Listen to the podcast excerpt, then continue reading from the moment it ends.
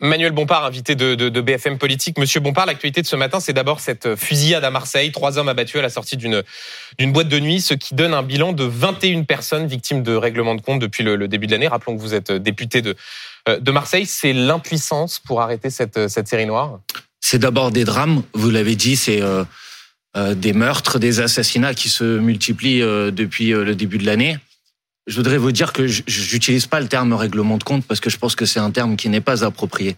Quand vous avez euh, des mères de famille, que cela a un lien avec le oui oui mais je vais, je vais l'expression euh, oui mais c'est un c'est un terme qui n'est pas approprié. Quand vous avez une personne de près de 60 ans euh, qui est assassinée, quand vous avez un jeune adolescent de 16 ans, quand vous avez une mère de famille de 43 ans, ce qui est assassiné, c'est pas un règlement de compte, c'est un meurtre. Ce matin, ce sont et c'est un assassinat. Mais même quand c'est des jeunes.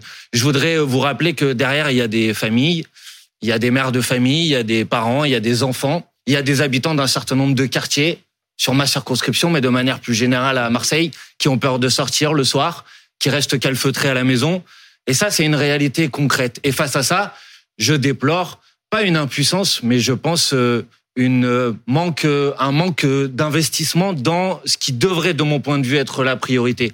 La priorité, ça peut pas être seulement d'aller donner des amendes aux jeunes qui viennent euh, acheter un peu de drogue. Je dis pas que c'est bien de le faire. Je dis que si on veut vraiment s'attaquer à cette difficulté, la question qui nous est posée, c'est comment on met des moyens pour remonter bah, mais les justement, côté ministère de l'Intérieur, on souligne qu'il n'y a jamais eu autant de policiers déployés, déployés à Marseille, et pourtant, ben, chaque semaine, on déplore euh, euh, des morts. Alors, vous refusez le mot règlement de compte, ça y ressemble pourtant.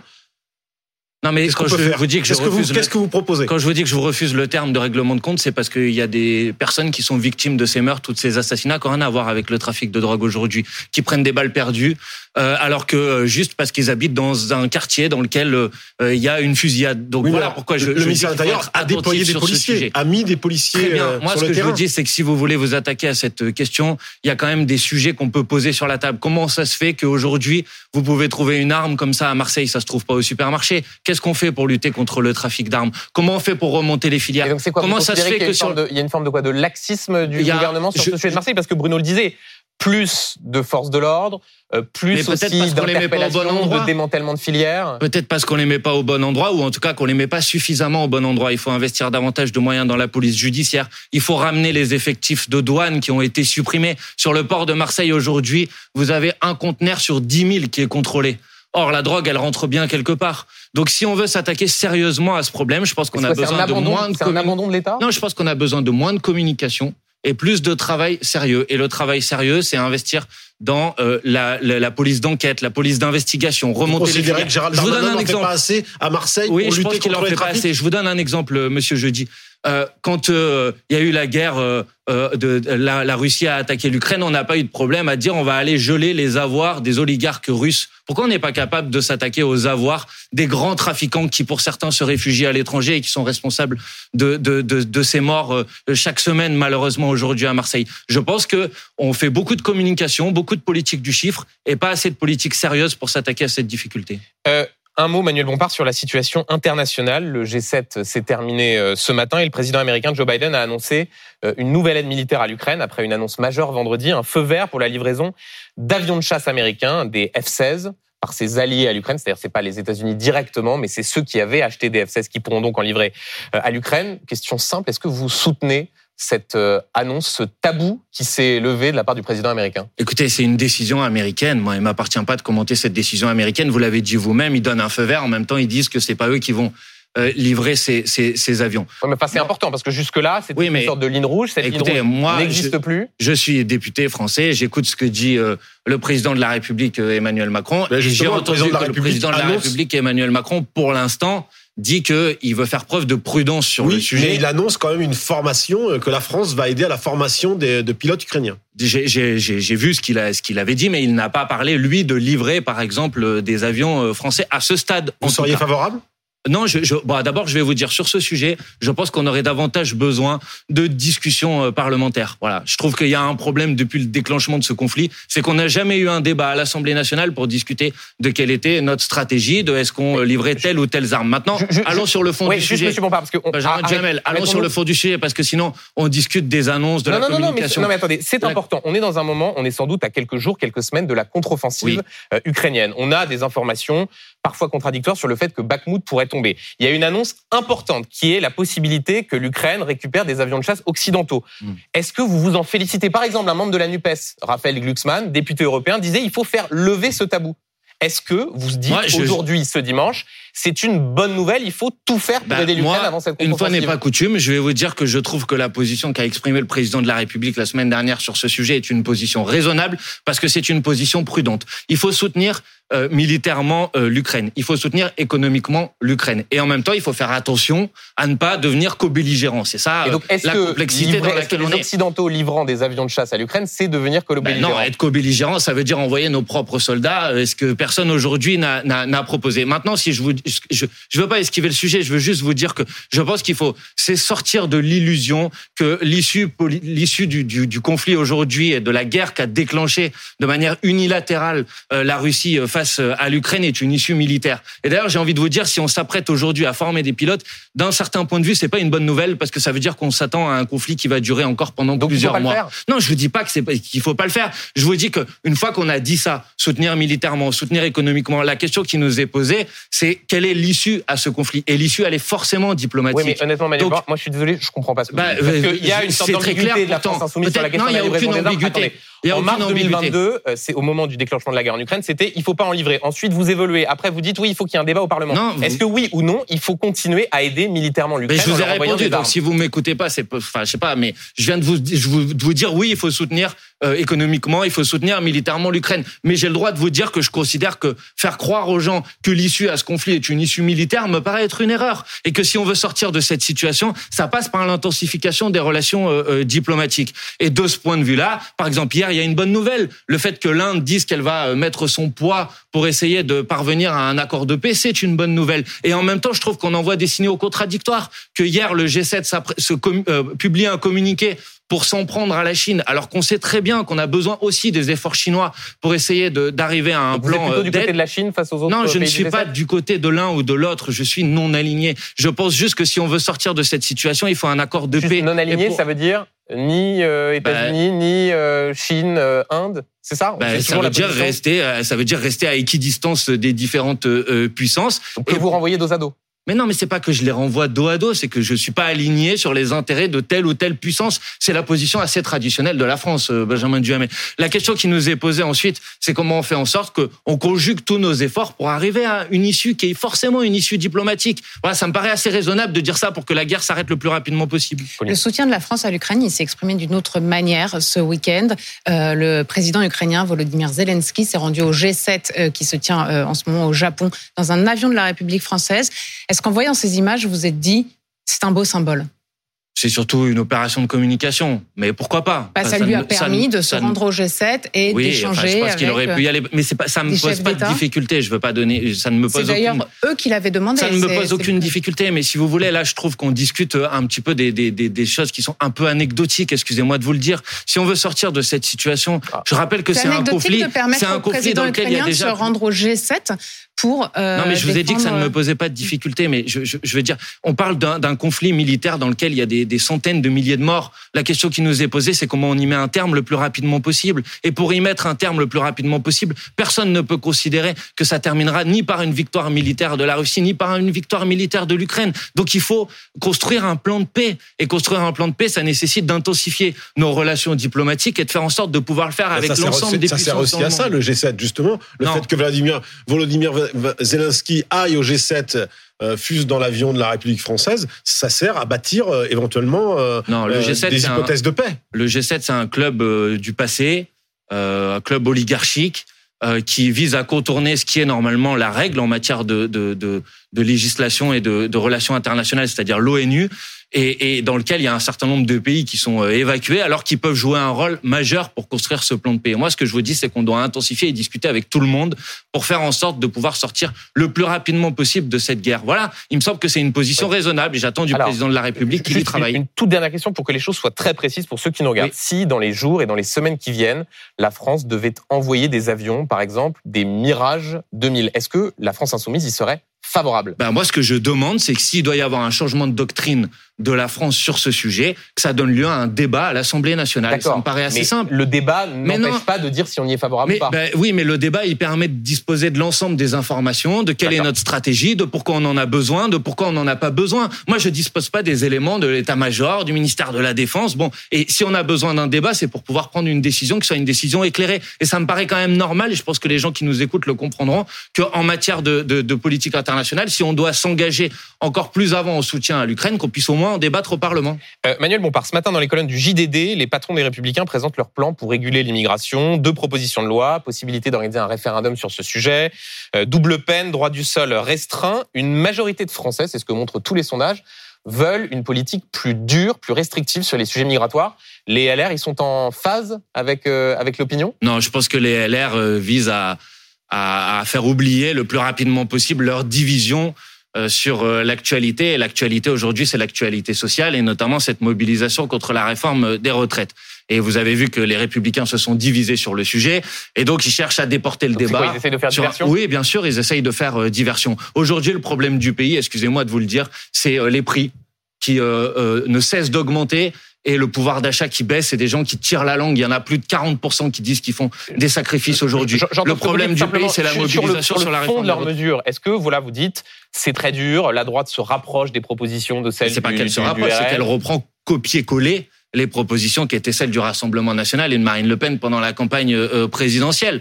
Euh, donc euh, voilà, et qui sont, excusez-moi de vous le dire, des absurdités. Considérer que le problème de l'immigration aujourd'hui, c'est l'aide médicale d'État, c'est faire totalement obstacle au, au, à, quelque chose d'assez élémentaire. C'est que quand vous avez des, gens sur votre territoire qu'ils aient des papiers ou qu'ils en aient pas, s'ils sont porteurs d'un virus, il vaut mieux les soigner. il faut restreindre. Cette oui, mais sauf que si vous soignez pas les gens, mm. qu'ils aient des papiers ou qu'ils en aient pas sur le territoire national, bah après les virus, ils vont sur quelqu'un qui a des papiers ou qui n'en a pas. Vous savez, le virus, il se, se, se, renseigne pas trop pour savoir si les gens ont des papiers ou pas. Tout ça est absurde. De la même manière, quand euh, ils, ils, ils disent qu'il faut pouvoir désobéir à un certain nombre de règles internationales ou européennes avec un certain nombre de conventions qui régissent, par exemple, pour donner un exemple, le droit des enfants. Qu'est-ce que ça veut dire précisément? Ça veut dire que le problème de l'immigration aussi Manuel Bompard vouloir déroger à certaines dispositions oui, européennes. Il y a des exigences européennes sur d'autres sujets. C'est intéressant parce que quand euh, nous nous disons qu'il faut déroger en matière économique à un certain nombre de règles euh, européennes,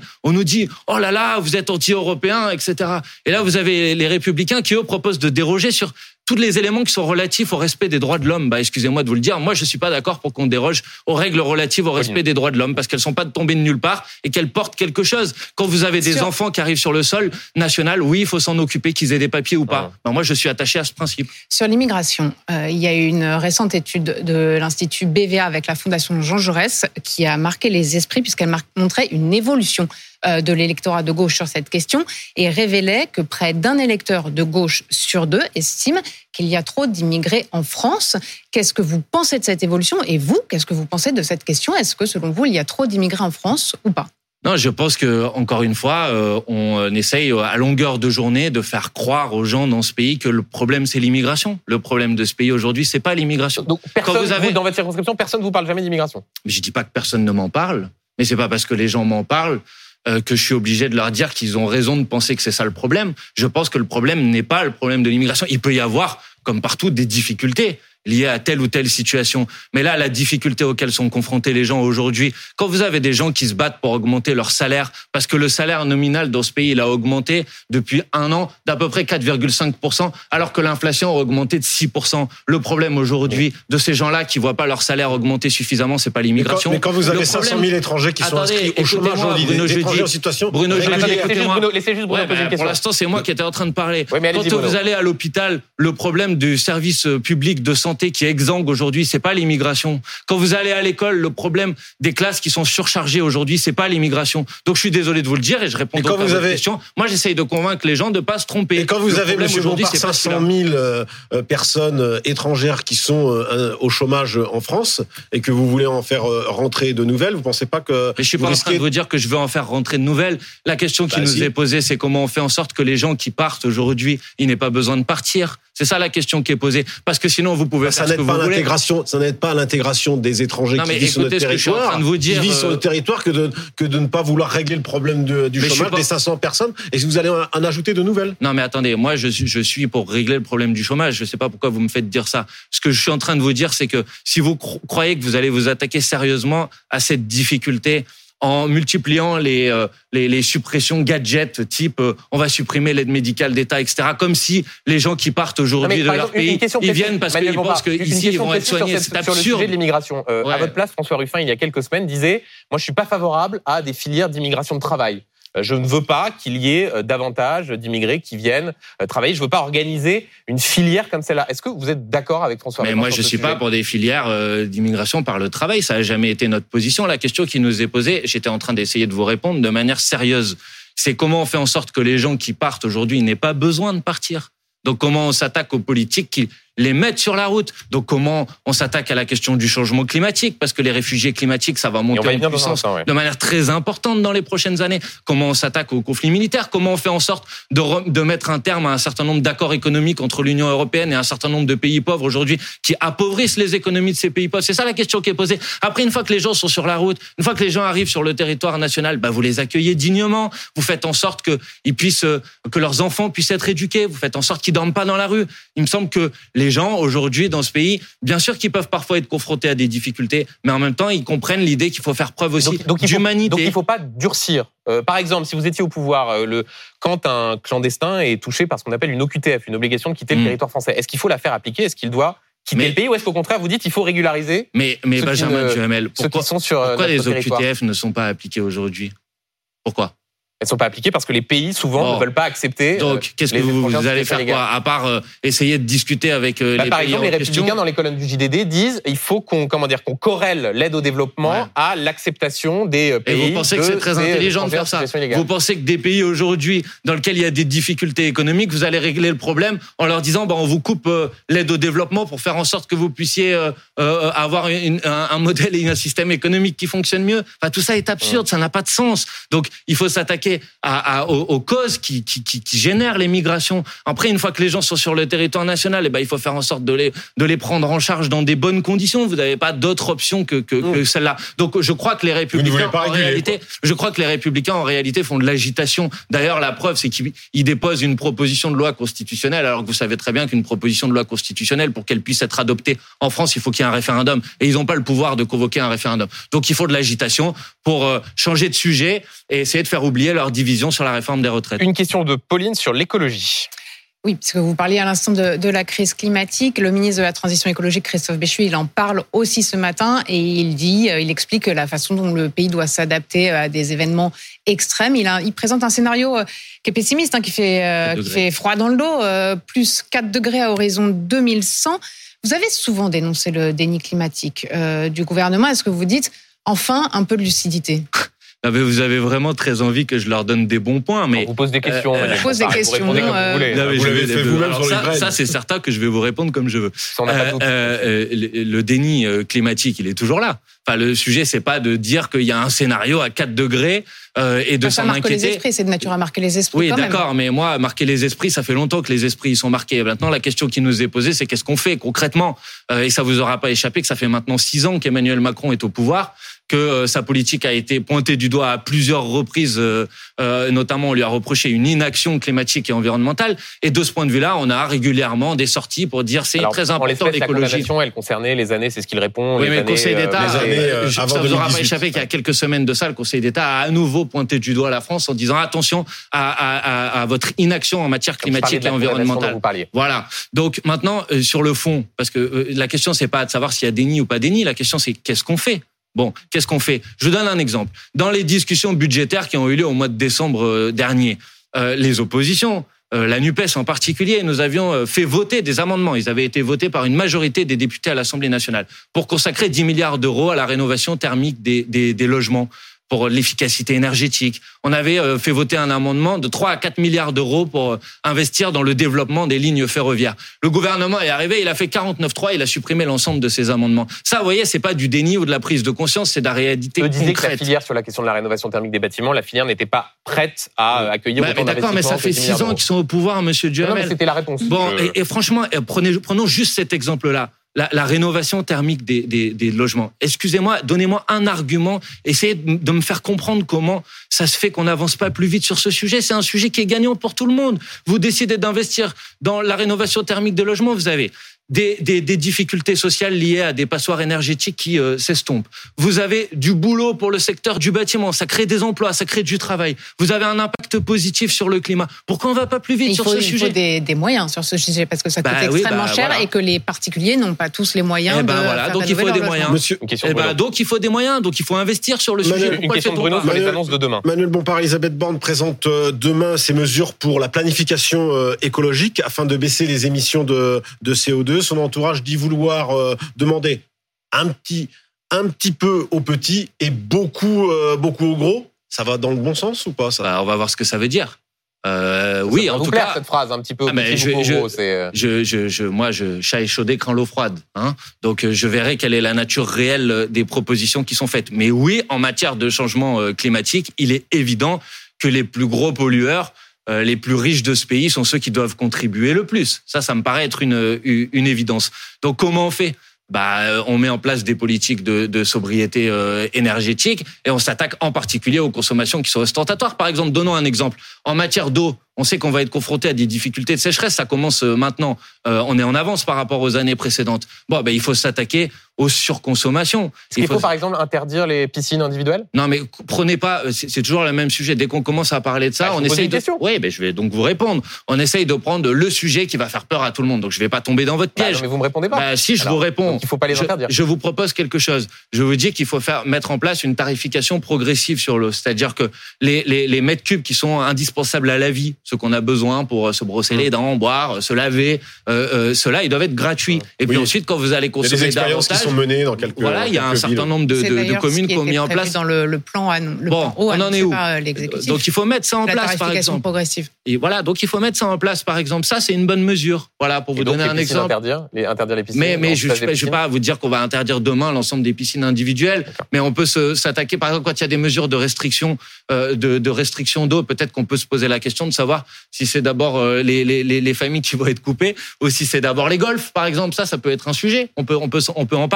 Par exemple, est-ce qu'à un moment, si on veut être sérieux sur la question de, du changement climatique, il va falloir se poser la question de comment on fait une transition de notre modèle agricole pour qu'il soit respectueux de nos objectifs environnementaux et climatiques. Donc, il faut faire en sorte qu'on utilise moins d'eau. Donc, il faut pas faire des méga, des méga bassines, pour donner un exemple concret. Vous voyez, ça, c'est pas de la prise de conscience. C'est, on va dans le, la mauvaise direction, malheureusement, sur ce, sur ce sujet. Quant à la planification écologique, j'attends de voir comment elle va se décliner. si on veut avoir ces, ces, objectifs de réduction qui soient respectés, il faut les décliner secteur par secteur. Et c'est ça que j'attends de la planification écologique que nous appelons de nos voeux depuis des années et des années. Manuel Bompard, la semaine a été marquée par un débat autour de la, la violence en politique, du climat actuel, des responsabilités euh, des uns et des autres. On va essayer de prendre les choses point par point. Euh, D'abord sur la question de l'ultra-droite. Mm. Euh, à Annecy, le parquet a ouvert une enquête suite à une manifestation non autorisée euh, de militants d'ultra-droite. Ils étaient une, une, quarantaine. La manifestation qui fait suite à d'autres manifestations. Il y a eu celle du 6 mai, il y a eu celle dimanche dernier de, de l'Action française. Mais pour Marion Maréchal, elle était, ce mat elle était vendredi matin au micro de BFM TV. Elle c'est une menace qui est dérisoire. Qu'est-ce que vous répondez à Mario Maréchal alors que là on voit en l'espèce les images de cette manifestation à, Annecy? Bah, C'est pas une menace dérisoire. La preuve, c'est euh, euh, des gens qui menacent c'est des gens qui incendient des domiciles. Je pense euh, à celui euh, du maire de, de Saint-Brévin en Loire-Atlantique. On, ne sait pas si les menaces, on sait d'où elles viennent, non Les menaces, on sait d'où elles viennent effectivement. Alors vous avez raison. Sur, l'incendie, on n'a pas encore déterminé qui c'est. Par contre, ceux qui ont attaqué euh, trois militants de la France insoumise à Lyon cette semaine, c'était bien des gens d'extrême droite. Voilà, pour vous donner un exemple concret. C'est des gens qui frappent, c'est des gens qui menacent, c'est des gens qui tabassent dans la rue, c'est des gens qui lynchent. Voilà. Et donc, c'est une menace qui est une menace extrêmement euh, dangereuse et contre lequel, malheureusement, le pouvoir en place a pendant euh, de nombreux mois et de nombreuses années fait comme si ça n'existait pas. Et même pire, a eu un agenda politique qui était un agenda politique de banalisation de l'extrême droite euh, et de diabolisation de la NUPES. Bah, quand euh, euh, Monsieur Darmanin dit à Madame Le Pen qu'elle est trop molle, ou quand Elisabeth Borne la semaine dernière dit que la Nupes est plus dangereuse que le Rassemblement national, elle contribue à banaliser les, oui, mais les idées Là, en l'espèce, on parle de manifestations qui, d'ailleurs, pour certaines, ont été. Enfin, il y avait une volonté d'interdire pour certaines, avec des arrêtés préfectoraux qui parfois étaient cassés par la justice administrative. Qu'est-ce que peut faire le gouvernement de plus que de dire quand il y a ce type de manifestation, on essaye de les interdire, mais si derrière la justice ne veut pas, ben c'est le droit euh, qui s'applique. D'abord, avant qu'il euh, y ait euh, la volonté exprimée par le gouvernement de les interdire, il y a eu un certain nombre de manifestations qui, elles, n'avaient pas, il n'y avait pas eu d'arrêté d'interdiction. Hein. C'est ensuite parce que le ministre de l'Intérieur, M. Darmanin, a été interpellé sur le fait qu'il y a eu des manifestations dans Paris de l'ultra-droite, qu'ensuite il a dit on va essayer de prendre une, une mesure pour, pour les interdire. Et il y a la justice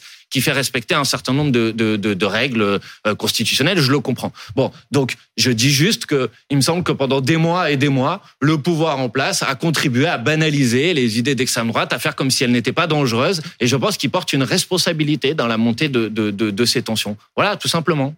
On parlait de, ce qui s'est passé à Saint-Brévin euh, à l'instant. Cette semaine, le maire de Saint-Brévin a confirmé que sa décision de démissionner était définitive. Rappelons que sa maison a été incendié, qu'il avait euh, subi euh, des, pressions, une, opposition extrêmement virulente contre l'installation d'un centre pour demandeurs d'asile. Suite à cette affaire, le gouvernement a annoncé un renforcement des sanctions contre ceux qui s'en prennent aux élus. Est-ce que ces annonces sont suffisantes? Selon vous Est-ce que ça va assez loin pour, pour régler ce problème ou est-ce qu'il faudra faire plus? Non, mais d'abord, il faut regarder ce qui s'est passé. Et ce qui s'est passé, c'est que le maire de Saint-Brévin, c'est pas seulement moi qui le dis, il le dit lui-même, a été abandonné. Il a été abandonné parce que le gouvernement a fait preuve euh, de, de, de lâcheté sur le sujet. C'est ce qu'il a dit. Et il dit que son cas, il espère maintenant que voilà son cas a été mis sur le devant de la scène, que ça va pouvoir faire euh, bouger oui, mais c'est important de souligner euh, une responsabilité. D'ailleurs, je dois vous dire qu'il y aura une manifestation mercredi à Saint-Brévin en soutien, en solidarité avec avec ce maire et contre les menaces euh, de, de, de, de l'extrême droite. Elle aura lieu mercredi, euh, mercredi après-midi. Mais juste sur cette proposition de renforcer les sanctions pénales, il y a d'autres mesures, une sorte bah, de, de, sécurité. ces sanctions pénales sur celles euh, qui visent les personnes qui atteignent au personnel en uniforme. c'est aussi créer des référents atteintes aux élus dans les commissariats et les gendarmeries. Est-ce que pour vous c'est suffisant? Est-ce Ou est-ce qu'il faut je, je, je, Vous avez donné un certain nombre d'exemples. On verra ce qu'il y a dans le, le, le fond de, de la loi. On verra quelles sont les mesures et les dispositions euh, précises. En matière de loi euh, sécuritaire, le gouvernement les a collectionnées ces dernières non, mais attendez, Là, en l'espèce, c'est des mesures assez précises. Est-ce non, que, c'est question assez simple, mais est-ce que vous pourriez les citer Non, non, mais je connais les, les, les, les ben, je, si c'est euh, pour dire que quand on s'attaque à un élu, on doit être sanctionné, oui, ça me paraît être une évidence. Bon, mais j'attends de voir euh, précisément ce qu'il y aura dans ce texte, dans ce texte de loi. Euh, pour le reste, sur ce cas précis, clairement, le gouvernement a fait, a fait preuve d'une lâcheté totale. Voilà. Et pourquoi? Parce que ce maire s'est battu pour euh, euh, mettre en place ce centre d'accueil pour les demandeurs d'asile dans sa commune, qu'il a été confronté à, une opposition de l'extrême droite et le gouvernement a préféré considérer que c'était lui qui allait faire le boulot et pas le gouvernement lui-même. Voilà ce qui s'est passé. À un moment, il faut que ça soit dit aussi. Manuel Bompard, on va continuer à vous interroger sur cette question des violences et du climat politique, mais juste avant, il est midi et demi. Euh, la séquence des trois photos, vous allez voir s'afficher juste derrière sur ce mur. Trois photos différentes, il faut en choisir deux. Première photo qui fait référence au Festival de Cannes, la seconde, l'ancien président de la République, Nicolas Sarkozy, et la troisième, l'organisation des Jeux Olympiques à Paris. Première question que vous choisissez. Les Jeux Olympiques euh, La polémique enfle sur le prix des billets pour les, pour les JO, jugés inaccessibles pour des Jeux pourtant présentés comme populaires. la fête est gâchée? Euh, je crains qu'elle le soit si euh, rien ne change de ce point de vue-là, parce que moi aussi j'ai vu euh, le, le, le, prix des, des, des, billets. On est à un niveau qui empêche de participer toute personne qui n'a pas des moyens extraordinaires. Donc oui, je pense que ça pose un certain nombre de, de, de difficultés. Il n'y a pas que le prix des billets qui risque de gâcher la fête. Parce que quand on regarde la différence des prix avec Londres et pas forcément. Oui. c'est pas il y a les prix les plus élevés, puis quand on clique, il y a des prix moins élevés. que ça pose pas problème. Et j'allais vous dire, il y a pas que le prix des billets qui risque de gâcher la fête. C'est-à-dire? Euh, bah, Je pense que euh, euh, il y a eu euh, dans euh, la, la, construction et la mise en place de ces Jeux olympiques un certain nombre de difficultés sociales. dans les chantiers de construction en particulier, il y a eu des morts au travail. Il y a bon, voilà, je voudrais juste. Il n'aurait pas fallu les organiser à Paris, ces JO euh, je pense que ça, ça mérite discussion, en effet. Vous êtes contre, vous êtes contre les jeux de Paris Non, mais maintenant ils sont là. Je vais pas euh, vous dire euh, autre chose qu'ils sont là. Je vais pas, on va pas les annuler. Bon, les investissements ont été faits. Boycott, mais je pense qu'il va falloir, non, non, mais je pense qu'il va falloir être extrêmement vigilant sur comment les investissements qui ont été faits sur ces Jeux Olympiques pour, pourront ensuite profiter à un certain nombre de territoires populaires, notamment en Île-de-France, qui en ont bien besoin. Deuxième photo. Le Festival de Cannes. Euh, le Festival de Cannes a été marqué par une polémique sur l'opportunité de projeter en ouverture le film de, de Mai Wen, euh, Jeanne Dubarry, avec Johnny Depp, accusé de, de violence conjugale par son ex-épouse. Est-ce que c'est une polémique justifiée ou est-ce qu'il faut que la liberté artistique prime? Non, je comprends euh, quand même cette, cette, cette polémique. Je la, je la, je la, je la comprends. après, il y a. je n'étais pas au courant en fait qu'il y avait eu cette, cette, cette polémique, mais je comprends qu'elle ait pu exister. Vous irez voir le film? Pardon Vous irez voir le film, Dubarry Non. Parce que il y a Johnny Depp euh, dans le film? Non, pas forcément pour ça, mais parce que j'ai pas forcément envie de le voir, tout simplement. Parce que ça concerne la royauté, que c'est la France insoumise, c'est pas trop. Non, bah, vous savez, ça m'arrive de, de, de, voir des films sur euh, la royauté pour euh, voir à ce qu'on a réussi à échapper en France depuis la Révolution française. Euh, Manuel Bompard, autre exemple frappant de ce climat de, de violence, on en parlait juste avant, c'est évidemment l'agression du petit-neveu de Brigitte Macron à Amiens. Jean-Luc Mélenchon s'est vu reprocher cette semaine une forme d'ambiguïté dans ses réactions en disant avoir été sommé, on va voir apparaître son, son, premier tweet, de se prononcer par des commentateurs indifférents aux tentatives de meurtre et agression raciste. Alors il a exprimé sa, sa compassion à l'égard de celui qu'il appelle le chocolatier trogneux, mais a demandé d'en faire autant pour nos amis agressés. Euh, pourquoi toujours ces circonvolutions, ces oui mais quand il s'agit de, de, de condamner la violence? Il n'y a pas de oui mais, mais pourquoi? Parce Ah, vous voyez pas de, de non, il n'y a, pas de, mais. Il n'y a pas de mais dans le tweet là, mais bon, je sais pas où vous l'avez lu, mais relisez-le peut-être. Mais je vais vous dire pourquoi. Parce qu'il y a une hypocrisie qui est une hypocrisie totale. Parce que euh, il y a des indignations à géométrie variable. Parce que quand un syndicaliste de l'entreprise, bah, je vais vous répondre. Parce que quand euh, un syndicaliste de l'entreprise euh, Verbaudet est frappé comme il l'a été cette semaine J'attends moi encore la réaction du président de la République. Est-ce que vous allez lui poser la question de savoir combien de temps il va attendre pour réagir comme vous l'avez fait avec Jean-Luc Mélenchon Mais attendez, juste Verbaudet, on en a parlé sur cette antenne. Oui. D'ailleurs, oui, mais là vous euh, m'interrogez sur Jean-Luc Mélenchon. Non, mais je pose une question très simple. Ben moi je vous réponds très simplement. L'agression du petit neveu de Brigitte Macron. Elle est intolérable. On l'a dit, tout le monde l'a dit. Mais pourquoi Jean-Luc Mélenchon, l'a dit Cette réaction dit qu'il est sommé de réagir dit tout de suite qu'il aimerait qu'il y ait autant de réactions de parole. Pourquoi ne pas simplement, tout simplement condamner, franchement Mais tout simplement, Benjamin Duhamel, parce qu'il s'était pas écoulé 30 minutes depuis cette euh, agression que vous commenciez déjà sur vos plateaux de télévision à dire on attend encore la réaction de Jean-Luc Mélenchon, comme s'il y allait avoir une ambiguïté de quelque sorte que ce soit sur le fait que Jean-Luc Mélenchon n'était pas d'accord avec le fait qu'on agresse qui que ce soit dans ce pays pour rendre, répondre à des conflits politiques. Mais ne changez pas de sujet. Je vous ai posé une question. Pourquoi vous posez pas la question au ministre de l'Intérieur, Monsieur Darmanin,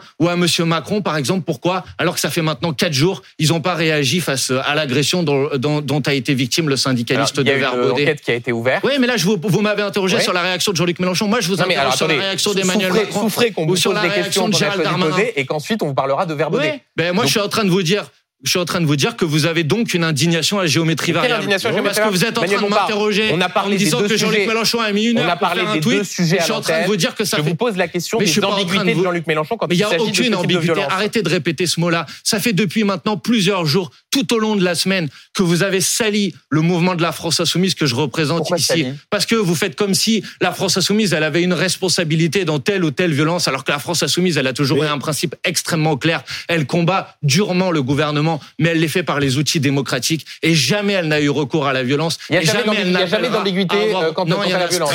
Quand vous avez, quand Thomas Porte, Monsieur Thomas pose avec un ballon de football à l'effigie d'Olivier Dussopt. Quand Christophe Prudhomme, un élu de la France Insoumise, scande sous les fenêtres de sûr que vous alliez me faire la collection. Louis XVI, on l'a décapité, Macron va recommencer. Il n'y a pas parfois des ambiguïtés Non, il n'y en a strictement aucune, monsieur, parce que si vous n'êtes pas capable de comprendre la différence entre ce qui est de l'ordre du symbole, du chamboule-tout, de la culture populaire, de la dénonciation de la monarchie et, des et de la violence réelle, alors vous avez un problème. si vous n'êtes pas capable de faire la différence, si vous n'êtes pas capable de comprendre que quelqu'un qui écoute euh, un responsable politique, il a un cerveau et qui comprend très bien qu'il ne faut pas s'ajuster à Bruno, une question sur le, J'ai un problème pour vous. procureur. Mais justement, Monsieur Bompard, alors le procureur Damien, hum. euh, le procureur Damien, hein, qui, euh, donc vous le savez, les, les, les, suspects dans cette agression étaient placés en détention provisoire en attendant leur procès. Que dit le, le procureur Damien? On le voit à l'écran. Il faut que cesse le bal des hypocrites, ceux qui le matin jurent qu'ils sont contre les violences, mais qui, depuis des semaines, par des propos ambigus, allument des mèches et diffusent des bombes à retardement dans la tête des individus peu structurés.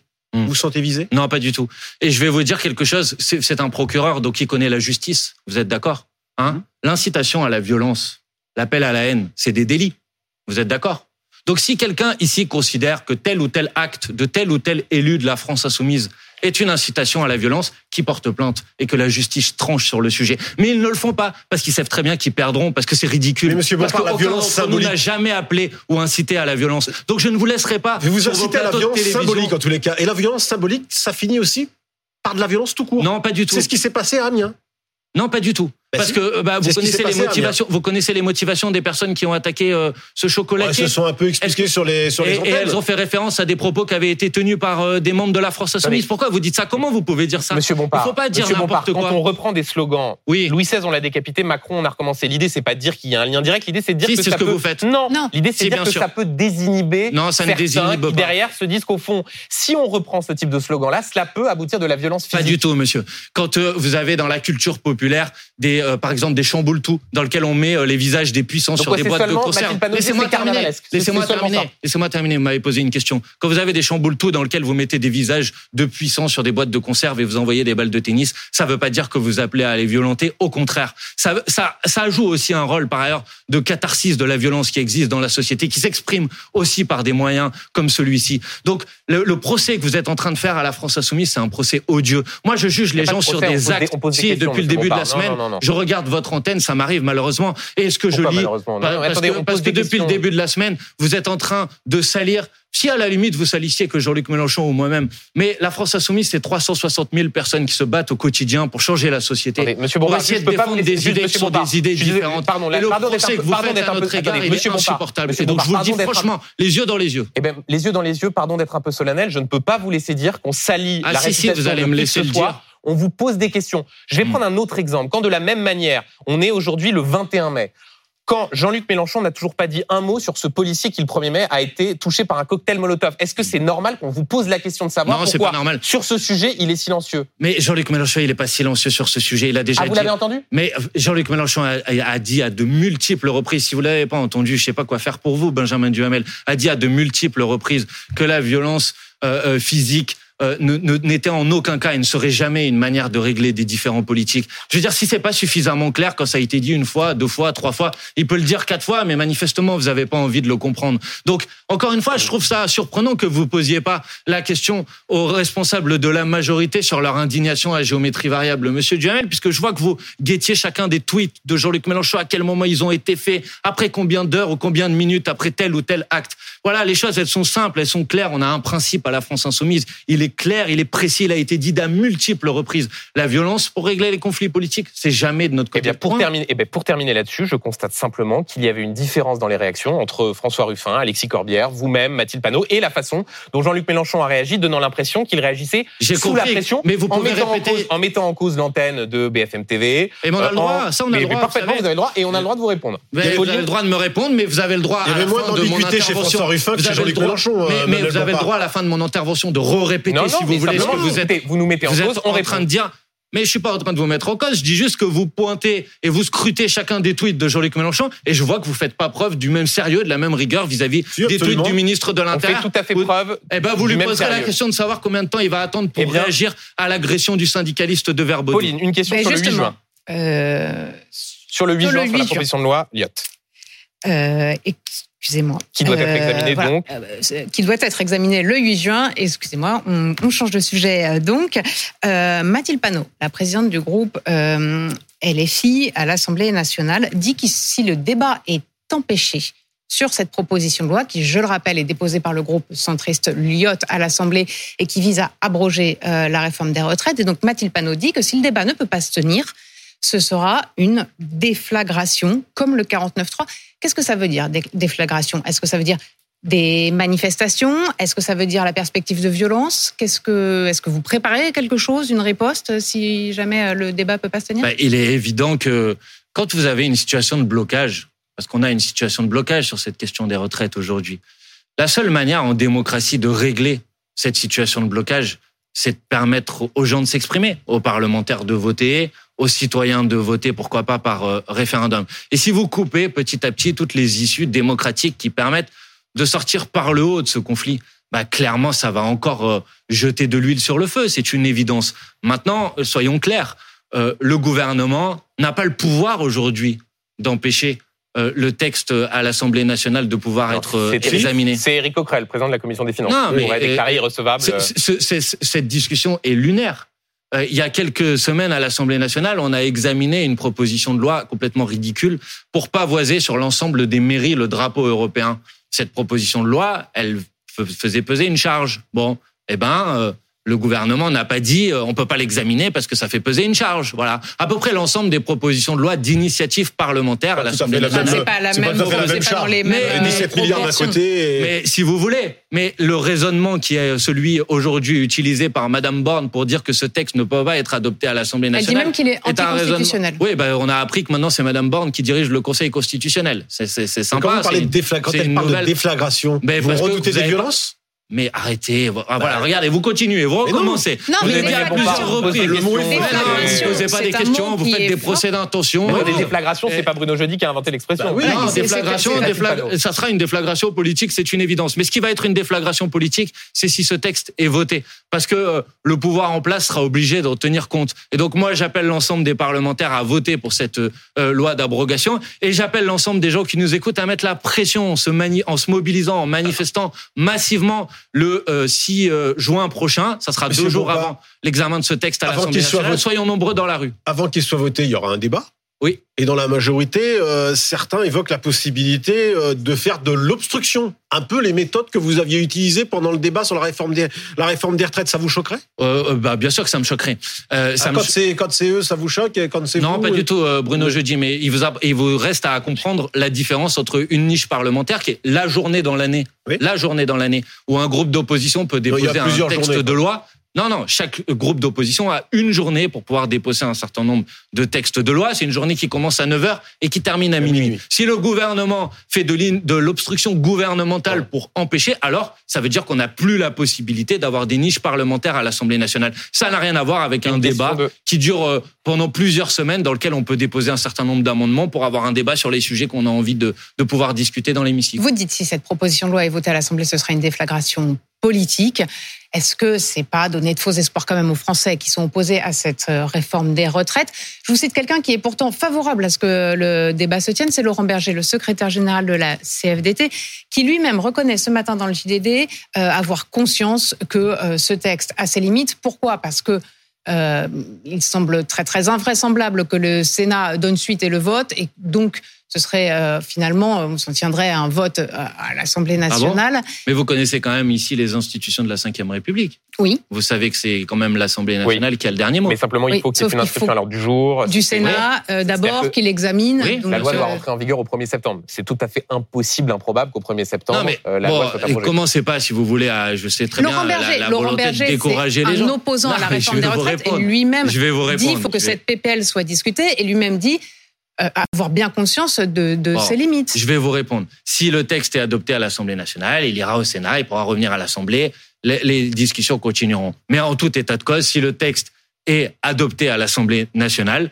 alors ça voudrait dire que non seulement le texte est rejeté par une majorité des Français, encore euh, près de 70%, plus de 90% des actifs sont opposés à cette réforme des retraites. Non seulement il est refusé par l'ensemble des organisations syndicales, mais en plus, ça voudrait dire qu'il est rejeté par une majorité de députés à l'Assemblée nationale. Et oui, je pense que le gouvernement devra en tenir compte, que le gouvernement devra reculer, parce qu'à un moment, on peut pas passer en force tout seul contre tout le monde.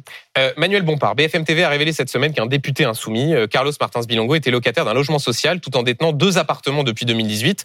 Logement social qu'il a quitté en 2020, mais que sa sœur a continué d'occuper jusqu'à fin 2022, tout en lui versant un loyer. Il l'a reconnu à, BFM TV. Euh, Carlos Martins Bilongo dit que tout est légal, mais d'un point de vue moral, est-ce qu'il n'y a pas quelque chose de choquant à garder un logement social quand on a pu acheter deux appartements en 2018 Non, euh, Carlos euh, Martins Bilongo a dit, fait dans un communiqué, a dit quelle était la situation réelle, c'est-à-dire qu'il a occupé un logement social familial, qu'il a perdu d'abord sa mère, qu'il a ensuite perdu son père, et qu'il était dans ce logement avec euh, sa famille, notamment avec ses sœurs, qu'ensuite il a pu acheter un autre logement, qu'il a dû faire des travaux dans cet autre logement, que quand les travaux ont été faits dans cet il autre logement, juste pour laissez-moi terminer. Un investissement locatif et laissez-moi terminer.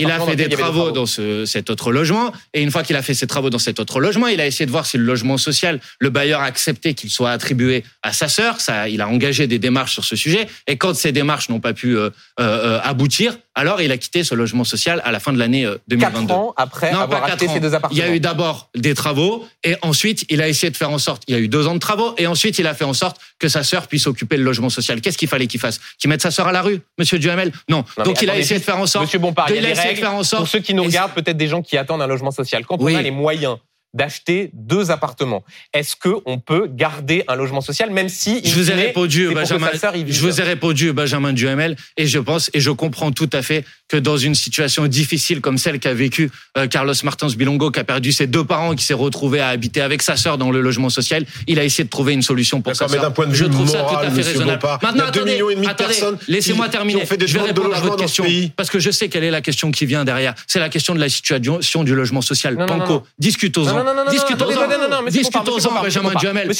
que moi, ici, je dis ce que j'ai envie de dire. S'il vous plaît. Donc, si la difficulté du logement social, Benjamin Duhamel, je suis en train de vous répondre. Moralement, quand on parle souvent du mal logement, Bruno citait le, le chiffre de 2 millions et demi de personnes qui l'attendent. Encore une fois, est-ce qu'il est raisonnable de garder un logement social quand on a les moyens d'acheter un appartement? Je vous ai répondu il est normal qu'il quitte son logement social. Il a d'abord fait des travaux et ensuite il a essayé de trouver une solution pour que sa sœur puisse occuper ce logement social, ce que je trouve tout à fait normal. Maintenant, si vous voulez parler de le problème du logement social en France, qui est effectivement extrêmement problématique, je vais vous dire le responsable, il s'appelle pas Carlos Martins Bilongo. Le responsable de la difficulté du logement social aujourd'hui, il s'appelle Emmanuel Macron et il est au pouvoir. Et c'est pas seulement moi qui le dis, puisque l'ensemble des acteurs du logement social ont parlé ces derniers temps qu'en matière de logement, on était face à une bombe sociale et économique. C'est pas moi qui le dis. Pourquoi? Parce que vous avez aujourd'hui, vous avez besoin aujourd'hui de 4 ans en moyenne pour avoir accès à un logement social, de 8 ans dans une ville comme celle de Marseille. Qu'il y avait des objectifs, Monsieur Duhamel, de construire 120 000 logements sociaux l'année dernière. Combien on en a fait? Combien on en a fait, Monsieur Duhamel? non, attendez, Combien on en a fait? De logements sociaux? Oui. Non, mais attendez, on en a fait 90 000. on n'est même pas sur les objectifs qui avaient été posés. Voilà la difficulté du logement social. À aucun moment il n'y aurait. Mais je vous ai répondu 10 fois. Vous me posez 10 fois la même question. Je vais vous répondre de la même manière, Benjamin Duhamel. Tout va bien. Maintenant, puisque vous amenez le débat sur la question du logement social, je vous ai répondu. Le gouvernement en place a une très lourde responsabilité dans la difficulté auquel est confronté le secteur du logement social en France aujourd'hui. Et je mets sur la table un certain nombre de propositions. Il faut augmenter le pourcentage de la, de la loi euh, euh SRU, LRU pour euh, faire en sorte que ça soit 30% dans les zones qui sont les zones tendues. Il faut augmenter les sanctions pour les communes qui respectent pas la loi. Très bien, voilà ce qu'il faut faire en matière de logement social. Une question de Pauline sur, euh, sur cette affaire, toujours. Est-ce que si la même chose était arrivée à un député, Rassemblement national, les Républicains, voire de la majorité, est-ce que vous auriez eu la même mensuétude, la même compréhension vis-à-vis de ce qui lui Vous pouvez me poser dix fois la même question, euh, cherchez pas, je vous dirai toujours euh, la même chose sur ce sujet. Maintenant, je vais vous dire, je considère et je trouve que la cabale qui est menée contre Carlos Bilongo, elle est insupportable. Montée par qui La semaine, bah, bah, cabale, ça a des instigateurs. Écoutez, écoutez, quand Carlos Bilongo, il y a dix jours de ça, publie son livre, puisqu'il vient de publier un livre pour raconter son histoire, et que le jour même de la publication de son livre, on apprend qu'il y a des fuites dans la presse qui viennent jusqu'à la théorie du complot, c'est le cabinet noir. Non, c'est pas c'est pas une théorie du complot, mais ça vous interpelle pas que euh, une, une soi-disant signalement qui aurait été fait à Tracfin au mois de mars euh, euh, viennent être publiés dans la presse le jour de la sortie du livre de Carlos Bilongo. Ça vous pose pas de question. C'est une théorie du complot de s'interroger sur cette coïncidence. Non, je considère que Carlos Martins Bilongo fait l'objet d'une cabale et je voudrais vous mettre en garde et vous dire de faire pas attention. D'une cabale, Monsieur Bompard, tous les députés sont pas euh, font pas l'objet d'un signalement de la part de Tracfin pour est soupçon est de est mis en examen Carlos de blanchiment aujourd'hui? Non, non, il l'est pas. C'est une enquête. Non, mais le responsable du mouvement insoumis que vous êtes peut s'interroger sur le fait est-ce que Monsieur Bilongo ne doit pas être mis à une demi-heure sur le sujet. Je vous ai répondu sur Carlos Bilongo et je vous ai dit que le problème du logement social aujourd'hui en France, c'est pas Carlos Bilongo, c'est Emmanuel Macron. Monsieur Bompard, un dernier mot politique sur François Ruffin. Il a été plus ou moins adoubé par Jean-Luc Mélenchon qui a dit qu'il était prêt euh, lui n'a pas l'air très enthousiaste. Il dit que c'est pas le moment. Euh, et en même temps, on voit bien qu'il se prépare. Ce serait un, bon candidat pour 2027, François Ruffin? Mais, Monsieur Duhamel, d'abord, euh, dans notre formation politique, on n'adoube pas. Jean-Luc Mélenchon, il n'a pas adoubé. Il a dit que François Ruffin avait progressé, qu'il était prêt, que c'était une bonne nouvelle. Et il a raison. moi, je suis d'accord avec Jean-Luc Mélenchon. Jean-Luc Mélenchon, il a émis le, souhait d'être remplacé. C'est ce qu'il a dit. Euh, lui-même. Il a dit faites mieux. Eh ben on va essayer de faire mieux. Et François Ruffin va y participer, j'en suis certain. Il a des qualités pour être un bon candidat en 2027. Mais on voit dans les sondages. Franchement, Benjamin Duhamel, il a plein de qualités. Je ne sais pas ce que ça veut dire moins clivant. Lui-même d'ailleurs a répondu dans une note de blog qu'il a publiée ces derniers temps sur le sujet parce que je crois qu'il n'a pas l'intention d'être votre chouchou. Euh, mais euh, pour le reste, l'idée c'est pas d'être votre chouchou. Pas. Bah, il dit aussi dans cette note de blog, il, faut être plus.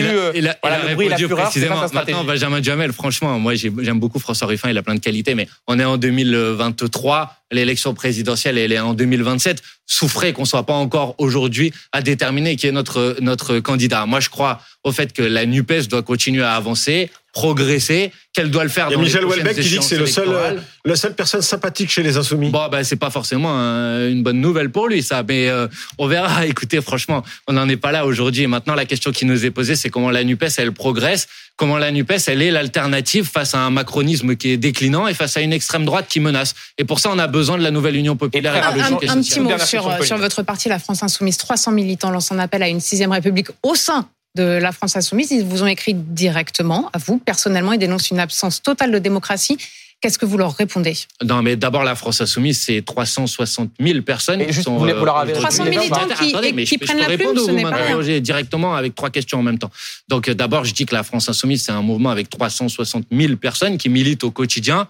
C'est un mouvement qui se construit progressivement. Il, a, il est né en, en 2017 et qui avance euh, euh, et qui euh, se structure en avançant. Bon, ça c'est la première chose. Ensuite, c'est un mouvement, c'est pas un parti non, mais politique. vous leur avez répondu non, pas non, pas encore, mais je, je vais vous répondre. Il n'y a, y a pas de problème. Euh, pour le reste, le courrier il a été envoyé à moi, pas à vous. Donc si j'ai envie de leur répondre, je leur répondrai à eux, pas à vous. Ça nous intéresse de savoir si vous leur avez répondu ou pas. Vous n'avez pas trop envie, quoi. Pour le reste, attendez, pour le reste, soyons très clairs. La France insoumise, c'est pas un parti politique, c'est un mouvement. Donc il se dote de moyens de s'organiser qui sont différents de ceux des partis politiques traditionnels. Donc on peut discuter, débattre, mais par contre, on restera un mouvement. Ça, c'est très important. C'est pas seulement ce que moi je pense, mais c'est ce à quoi euh, sont attachés les militantes et les militants de la France insoumise. Merci, Manuel Bompard. C'est la fin de BFM Politique. Vous retrouvez tout de suite affaire suivante. Dominique Rizet, Philippe Godin. Belle journée sur BFM TV.